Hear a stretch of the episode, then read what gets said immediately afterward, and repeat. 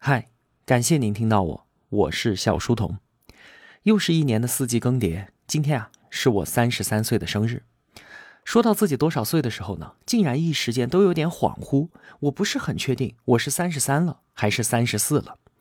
扒着手指头数一数啊，才三十三，心中竟然越过了一丝庆幸。谁的内心深处不希望自己还是一个宝宝呢？毕竟啊，一个奶嘴就能够平复掉一切的情绪，带来所有的满足。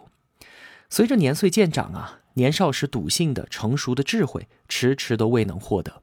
曾经以为到了这个年纪啊，人生理所应当的会在自己的掌控之中，怎想到中年人所要面对的人生，竟然会是一座五指山，不是我掌控它，而是它镇压我。有同学曾经私信我说：“真羡慕你啊，能够掌控自己的人生。”非常的抱歉，让你失望了。我现在正处在迷茫和彷徨之中呢。从今年的下半年开始，一直到现在，是我做频道以来状态最差的一段时间了。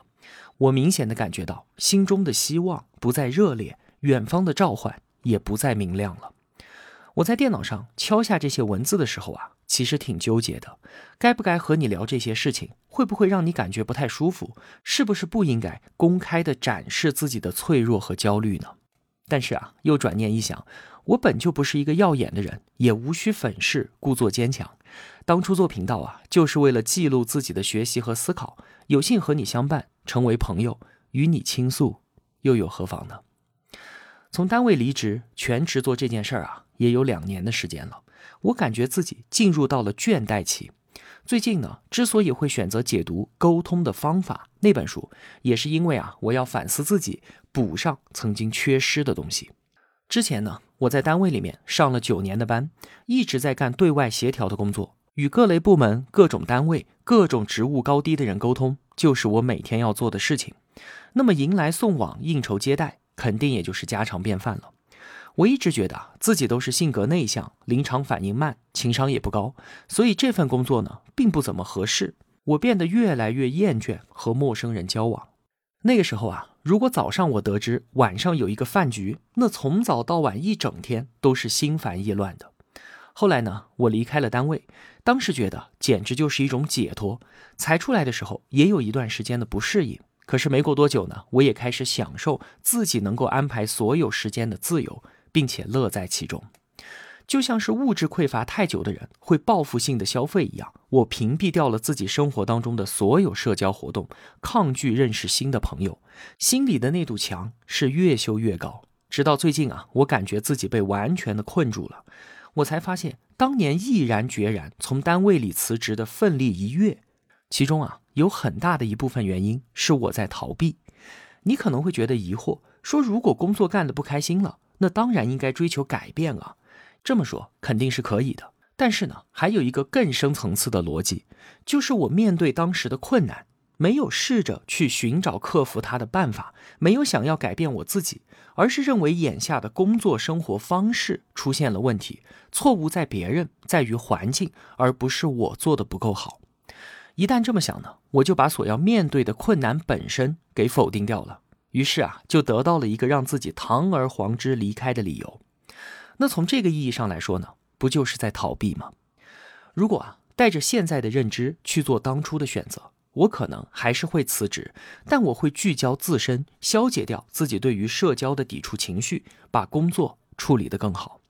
战胜和逃避都可以让我自己不再面对这个困难，但是毫无疑问，肯定只有前者，只有我选择干掉它，才能让我自己变得更好。而我选择离开，退回到自己的舒适区里面，任由对于社交的抵触情绪不断的发酵，甚至长时间以来，我都觉得自己是对的。你看，错误的认知竟然可以蒙蔽我自己这么长的时间，真是一件挺可怕的事情啊！无论做什么事儿，但凡我们给自己准备了一条退路，那么只要遇到一点困难，就会不自觉的想要往退路上面去靠。最后一定是找到各种各样的理由，将其变成必由之路。人的成长啊，是要靠不断的破局来完成的。只是呢，我们在中年之前破局这件事儿，都是在社会公共认同的裹挟之下就完成掉了。也就是说啊，身边的所有人都是这样做的，那我们自然而然的跟上就可以了。回想过去，我们是怎么定义自己的人生阶段的？你想想看，是不是都是用身份的转换来定义的？曾经我是学校里的学生，后来步入社会，拥有了各自的职业，进入到不同的公司或者单位，结婚生子之后，为人父母，身份上的改变就迫使我们的思维方式得到相应的成长。经过这几轮剧烈的变换，身份固化下来了之后，似乎啊，人生的河流已经度过了最险峻的一段，之后呢，便能够平静而舒缓的。静候大江入海了，但是啊，如果你真的处在这一阶段的话，你多少都会感受到风平浪静之下，心里其实是暗流涌动的，因为我们很容易就陷入到一个怪圈，即便自己很努力，但是生活和工作却没有什么太大的改善了，感觉自己遇到了职业瓶颈。几个月前啊，我在网上看到过一位大学老师，他说了这样一段话。说自己在大学里面教书，身边呢都是老师，潜意识就会告诉自己，我应该谈笑有鸿儒，往来无白丁，自然而然的就屏蔽掉了和文化无关的人和事，一生都在老师的圈子里面自命清高，慢慢的就成为了一个学究，被锁定在了老师的思维定式里面。那么同样的道理。卖早点的小商贩都在和周围的小贩们打交道，每天讨论的话题就是怎么把利润从五毛提高到六毛，自然被限制在了小商贩的思维定式里面。之前啊，我在电力系统上班，那毕竟是资源垄断型行业啊，拿着四位数的工资，却谈着九位数的项目，长时间待在系统里面，其实已经不知道外面的商业世界是如何运转的了。不过呢，好在平台足够大。只需要搞懂系统内这一套游戏规则，就可以不停的玩下去，不会察觉到有什么太大的问题。其实呢，路径已经被完全定死，努力只会有量上的改变，不会再有质的飞跃了。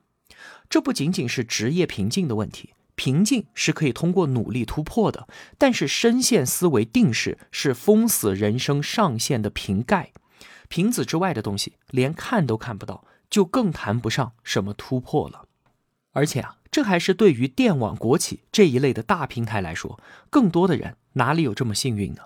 可能刚刚熟悉了一套游戏规则，没过多久啊，整个游戏平台都被颠覆掉了。在单位上班的时候，我意识到自己被困住了。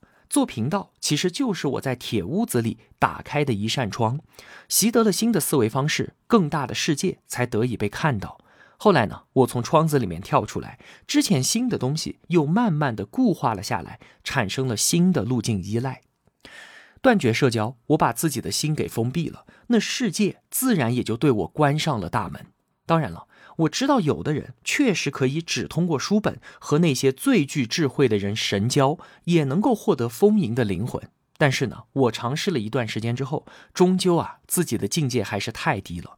亲密关系承载了我相当一大部分的人生意义，以至于我现在做事情的激情正在逐渐的消退，对于新发生的事情也失去了强烈的好奇心，能够调动我情绪的事物变得越来越少了。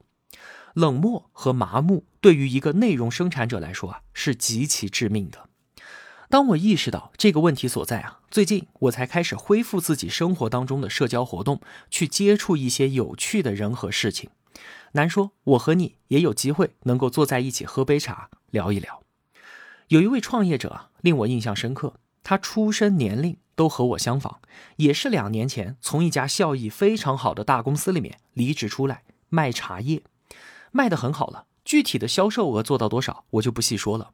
令我惊叹的是啊，十多年前，就是我们刚刚参加工作的时候，收入也差不多，就两千多块钱。当年我啊，工资一到手，这个月买双运动鞋，下个月买件新衣服，或者是攒几个月换一台新手机。那作为普通家庭的孩子，刚开始拿工资，对于改善自己物质生活的要求，想当然那是非常迫切的。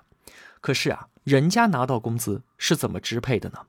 他把工资分成了三份，一份用于日常的必须开支，一份全部拿来买书提升自己，最后一部分他拿来资助贫困学生上大学。这对于同样出身于普通家庭的我来说啊，简直是不可想象的。还有一位德高望重的长辈，他是大学教授，教市场营销的。同时呢，他还创办了一家在当地相当出名的咨询公司，为云南上百个商业地产项目出谋划策。人家早早的就实现了财务自由，他是很难得的，既有学院派的理论知识，又有丰富的商业实战经验，集大学教授和企业家双重身份于一身的人。找他做咨询策划，费用是很高的，普通的中小企业根本就付不起。他索性办了个培训班，用这样的方式传授自己的营销方法，帮助中小企业家来解决自身的问题。和他交流啊，我能够明显的感受到他身上作为老师的那一份教书育人的情怀。在大学里面讲课，在外面搞培训，弄得自己很辛苦。相比于做项目来说呢，又根本不赚钱。但是啊，他却长期如此。乐此不疲。你看啊，一个人事业的天花板就是他的思想高度。我接触到的，但凡有一点成绩的创业者，无一例外，都是激情澎湃、利益高远，不迷信某一特定的话语体系，不断的突破自己原有的思维定式，不断的在破局。那除了自我封闭之外呢？我的另一部分焦虑啊，来源于理想和现实之间的撕扯。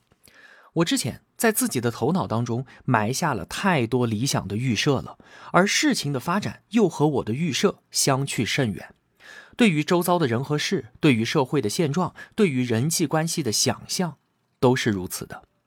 那具体到做频道这件事情上呢，就是我全职之后收入的问题变得尖锐且不可回避。在去年的这个时候啊，我就在节目里面说，小店做了一年了，竟然是亏损的。现在呢，又一年过去了，勉强持平，付费专辑的订阅量也远不及我的预期。我一直以来的打算啊，就是用付费内容和小店把整个频道给支撑起来。但是现在来看啊，是显然做不到的。所以呢，我就不得不在公众号持续的接广告推送。每次接广告都会激发我强烈的抵触情绪。推送完之后啊，我甚至都不愿意点开后台去查看评论。因为我知道这不是我想要的，也不是你想看到的东西。但是这件事情我又不得不做，而且还要每个月的持续去做。你看啊，阴然和实然就在我的内心形成了强烈的对立。说白了，就是我既要你的认可，又要不违背本心，还要相应的收入。这就让我整个人变得非常的拧巴。怎么去平衡理想和现实在内心当中的冲突呢？说来啊，其实也不难。就是埋头做事儿，少点幻想，不带预设的去接受正在发生的事情，去了解人们最真实的想法，认清我现在到底是怎样的，然后再看一看怎么朝着我应该怎样的方向去做渐进式的改变。那如果是反其道而行之呢？那肯定就是理想主义的幻灭嘛。头脑当中塞满了对于这个世界应该是怎么样的预设，满腔热血的上路。结果呢，当然是一步一摔，浑身伤痛，充满懊恼，尽是破灭和失望，很容易就变得愤世嫉俗，很容易就变成一个不快乐的人，一个拧巴的人。首先接受现实，认清世界本来的样子，再上路就不会泯灭希望，不会越走越失望，而是能够清楚的看到自己努力所带来的改变。如果是这样的话，那一个人走得越远，他眼前也就越明亮。因此啊，有人说我会直接告诉孩子们，学校就是不自由的，就是有小圈子，有霸凌，有排挤的，老师就是偏爱听话的，成绩好的学生。真实的世界它就是这么运转的。也会告诉上班的人，任何公司都存在办公室政治，存在尔虞我诈、推诿扯皮，能力永远都排在人际关系后面，因为公司就是要聚集一帮人来完成一件事儿，领导就是信任和自己亲近的人。人际关系是核心，永恒的主题是平衡。一个人的业务能力就是排在人际关系之后的。你可以抱怨，但这也是事实啊。如果能够接受这一切，在学校里面可以找到能够维系一生的友谊，可以找到自己热爱的学科，找到能给自己带来启迪的老师，最终呢，在学校找到属于自己的位置，不会因为别人的无视或者是贬低而有所动摇。那在公司里呢，也能够找到可以相互信任、配合默契的战友，找到自己人生发展的方向与方式，最终成为一个能够成事儿的人，超越部门、公司，甚至是超越行业，知道怎么把一件事情给做成。那这样就能成为一个自由的人。罗曼·罗兰的那句话，你肯定听过：真正的英雄是认清了生活的真相之后，依然选择热爱它。我们就算成为不了真正的英雄，但是一定能够做到，在遭遇生活重压的时候，也依然心存希望，依然让自己保持乐观，追寻自由。和你聊了这些啊，我已经整理好了自己的思绪，找到了我彷徨的原因。我并不会因为自己的焦虑而感到羞愧。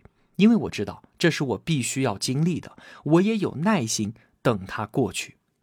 一个人的成长啊，不会是一条平滑的曲线，总是要经历一些跨越式的转变。就是在某些时候，会有一场激烈的战争在内心打响，陈旧的想法被打破，错误的选择被抛弃，过去的生活也会远去。只是呢，新的世界还未降临，我被卡在中间，伴随着强烈的不安，茫然无措。没有关系的，激战总会结束。清点战场之后，崭新的自我也才得以重构。如果说啊，一个人从来就没有过打破自我再重构的挣扎，那他一定是一个平面并且肤浅的人。每一次的自我重建，都是在更新自己对于世界和自我的认识，都是在考验自己的毅力和精神，都是在给自我增添新的内容。在去年的时候啊，我解读过一本对于自我成长非常重要的书，叫做《了不起的我》，作者陈海贤。陈海贤老师呢，他说过这样一个例子，说在原始部落里面啊，有一种成人仪式，晚上的篝火旁，部落的村民们围着一个将要成年的青年唱歌跳舞。部落的长老会用镰刀在他脸上留下两道伤疤，象征着生活的残酷。然后呢，年轻人就要独自离开部落，去森林里面流浪。他没有身份，没有家人，也没有朋友，只有他自己去独立的面对存在本身。两个月之后呢，年轻人会以全新的身份回到村庄，脸上的刀疤已经变成了成人的标记。之前的那个少年啊，已经死了。作为象征，他的父母会把他从小到大睡过的席子给拿去烧掉。当他回来之后，他已经不是那个孩子了。部落会给他一个全新的名字。少年的时光已经成为了遥远的记忆。长老们会带领他完成转变，直到他习惯自己变成一个全新的生命。在我们的生活当中啊，虽然没有这样的仪式，但是我们就是要经历这样的转变。不断的去寻找自我，以一个全新的身份重新上路。那好，最后啊，我还是要给小店做一波广告的。九月十四号，也就是今天我的生日当天，小店里面除了书籍之外的所有商品，一律满一百减二十，可以叠加。马上快要到中秋节了，小店里面的月饼、鲜花饼、石榴这些中秋商品啊，品质都很好，不管是自己吃还是送礼，都是有里有面。另外呢，像是茶叶、咖啡，平时啊都是我自己喜欢喝的，所以呢，这里所有的商品都是我个人认为最好的，同学们大可放心选购。另外呢，我的付费新专辑《转述万万没想到》已经在喜马拉雅上线了。